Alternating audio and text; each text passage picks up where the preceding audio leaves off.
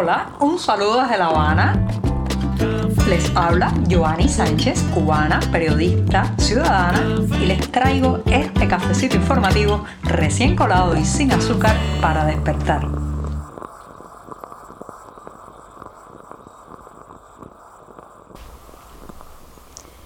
Mitad de la semana, un miércoles que ha amanecido muy cálido y con algunas nubes aquí en la capital cubana. Además, un día en que empezaré hablando de y redes sociales. Pero antes de decirles los titulares de este 25 de mayo de 2022, voy a pasar a servirme el cafecito informativo que se estaba colando al inicio del programa Así que lo pongo en la taza y ahora sí les voy a comentar los temas principales. En un primer momento, ¿por qué? ¿Por qué es tan torpe el oficialismo cubano en las redes sociales? Voy a poner el triste ejemplo de Liz Cuesta, esposa de Miguel Díaz Canel.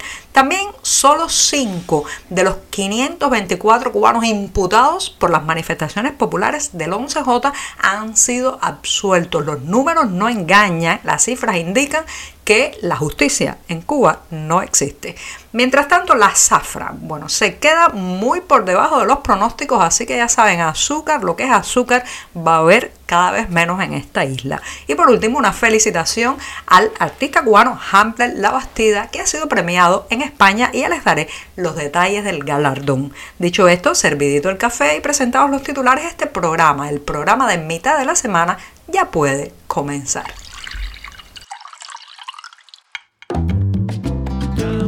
Si eres de los que te gusta estar bien informado, síguenos en 14ymedio.com. También estamos en Facebook, Twitter, Instagram y en tu WhatsApp con este cafecito informativo.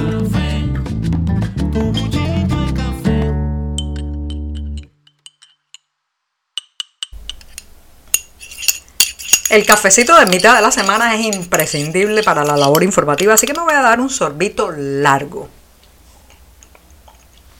Después de este buchito, pues paso al primer tema del día que está relacionado con las redes sociales. Ya saben que la llegada del aterrizaje a la red social Twitter de Liz Cuesta, la esposa del gobernante Miguel Díaz Canel, pues ha generado toda una serie de debates, polémicas y críticas por el tono festinado, a veces cursi e inapropiado en determinados momentos que emplea Cuesta en esa red social, en la red social del pájaro azul. Pero yo voy a ir un poco más allá y no voy a quedarme solamente en la esposa de Miguel Díaz Canel, sino en el uso y abuso que hacen del discurso en, en los espacios públicos virtuales los funcionarios y las personas del poder en Cuba. ¿Por qué son tan desafortunados? ¿Por qué les queda tan mal cualquier o casi cualquier publicación que hacen en estos espacios? ¿Por qué generan más rechazo que simpatía? En primer lugar, señoras y señores, porque estamos hablando de personas que no hacen uso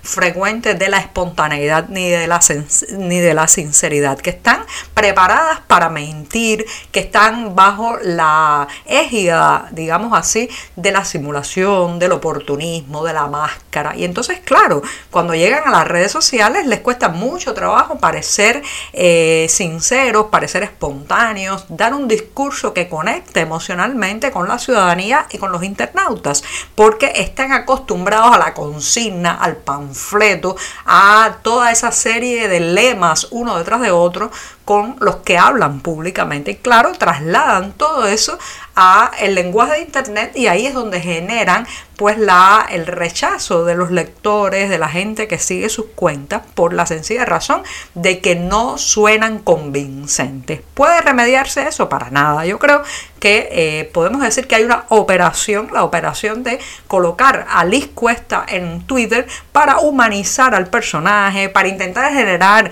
quizás alguna conexión emocional con Díaz Canel, que es un eh, gobernante muy mal valorado por la ciudadanía, eh, que es bastante impopular, sobre todo porque, bueno, es una persona que se nota mediocre, encartonado, con poca iniciativa, que ha elegido la palabra continuidad para marcar eh, sus eh, tendencias, eh, digamos, políticas continuistas con la vieja generación del castrismo. Entonces, lanzan a Liz Cuesta a la red social Twitter parece que ser que para eh, lograr eh, pues un, un, cuadro más humano de este personaje gris y mediocre que es Díaz Canel. Pero el resultado ha sido todo lo contrario. Si no sacan a esa mujer de la red del pájaro azul bueno va a terminar por destrozar lo poco que queda de la imagen de su marido porque entre otras cosas eh, se percibe que no logra, ella no logra enviar un discurso, unos tweets, un comentario que eh, la presenten como una persona honesta, como una persona real, como una persona que genera una emoción positiva. Eso, entonces, ¿por qué son tan torpes los oficialistas cuando llegan a estas redes? Señoras y señores, porque están acostumbrados a comportarse como soldados que acatan órdenes, en repetir el mismo discurso, eh, compartir compulsivamente las mismas etiquetas y esas posiciones de soldado se notan rápidamente en las redes sociales. Así que el efecto es todo lo contrario. Quieren usar el mundo virtual para enviar su discurso, pero lo cierto es que lo que generan son críticas, una avalancha de quejas, amonestaciones y rechazo de la ciudadanía. El uso eh, por parte de estas figuras oficiales de las redes sociales está siendo absolutamente contraproducente para la Plaza de la Revolución de La Habana. Estamos contigo de lunes a viernes a media mañana cuando el café se disfruta mejor. Comparte conmigo, con tus amigos e infórmate con este cafecito informativo. La justicia en Cuba, si es que acaso se le puede llamar así, está totalmente alineada con los intereses del Partido Comunista. Eso se nota también en los procesos judiciales contra los manifestantes del pasado 11 de julio. Por ejemplo, se ha sabido que 519 de las 564 personas que han sido juzgadas en la isla por esas manifestaciones populares han sido condenadas. O sea, el 92% de los juzgados ha sido condenado y ya hemos contado aquí en este podcast que las penas son bastante altas, intentan enviar un mensaje de terror, de parálisis social para que la gente no vuelva a protestar en las calles. Esta información de los ya juzgados la ha difundido la organización Justicia 11, que justamente pues se ocupa de difundir y eh, mantener un reporte de cómo van estos procesos judiciales totalmente amañados, totalmente parcializados y que buscan impartir justicia, no desde la equidad y el derecho o el respeto a los derechos procesales, sino desde el envío de un mensaje ejemplarizante y atemorizante a la ciudadanía.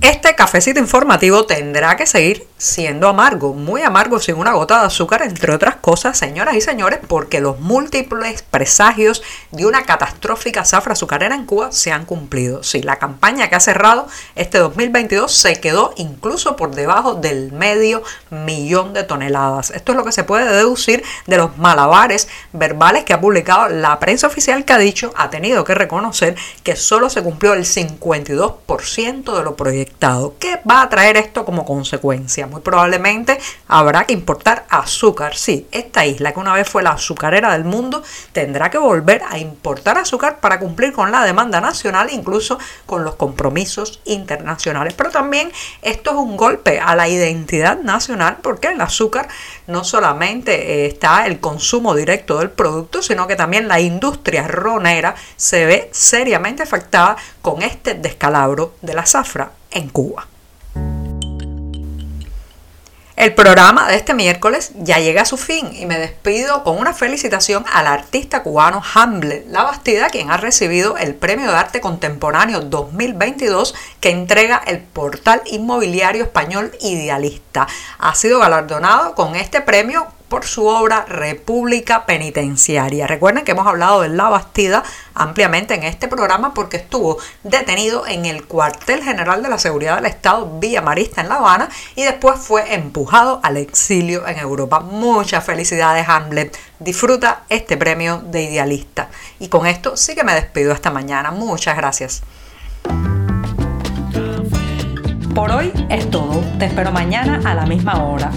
Síguenos en 14medio.com. También estamos en Facebook, Twitter, Instagram y en tu WhatsApp. no olvides, claro está, compartir nuestro cafecito informativo con tus amigos.